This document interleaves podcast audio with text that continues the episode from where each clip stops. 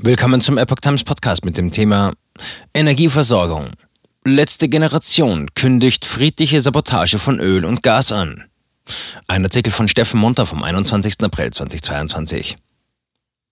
Extreme Klimaaktivisten wollen in Deutschland nach eigenen Angaben den fossilen Wahnsinn beenden. Bekannt wurde die Gruppe durch ihre Straßenblockaden in mehreren Städten und andere Aktionen.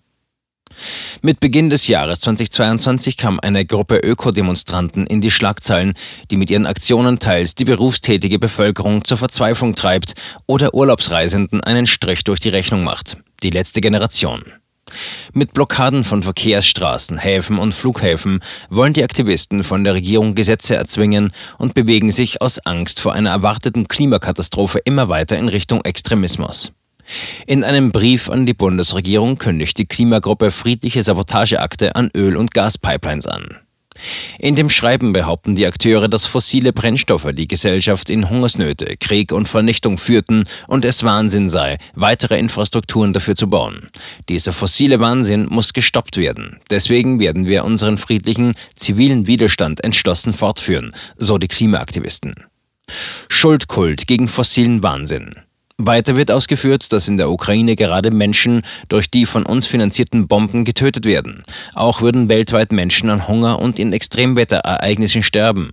Deutschland wird als eines der wirtschaftlich stärksten Länder angepriesen, woraus sich eine historische Verantwortung ergebe, nicht zuzusehen. Man kündigte für die kommende Woche die Ausweitung der Proteste auf die fossile Infrastruktur, auf die Pipelines von Öl und Gas in Deutschland an. Man werde diese friedlich abdrehen, um sich dem fossilen Wahnsinn in den Weg zu stellen. Stopp der Zerstörung. Der Bundesregierung werfen die Klimaaktivisten vor, dass diese, Zitat, kein Stopp der Zerstörung geplant habe. Dies sei aber zwingend für eine Überlebenschance der jungen Generation notwendig, heißt es. Weiter wird angegeben, dass die Pipelines lediglich zur Täuschung Privateigentum seien und der Fluss von Öl und Gas unter staatlichem Schutz stehe. Aktuell versichert die Gruppe, wir gehen absolut gewaltfrei und friedlich vor, denn es ist uns ein hohes Anliegen, keine Menschen zu gefährden oder gar zu verletzen. Nach Angaben der Gruppe könne die Regierung entweder mit einer öffentlichen Ankündigung den fossilen Wahnsinn stoppen, inklusive des Ausbaus und der Finanzierung zukünftiger fossiler Infrastruktur, oder die Klimaaktivisten einsperren.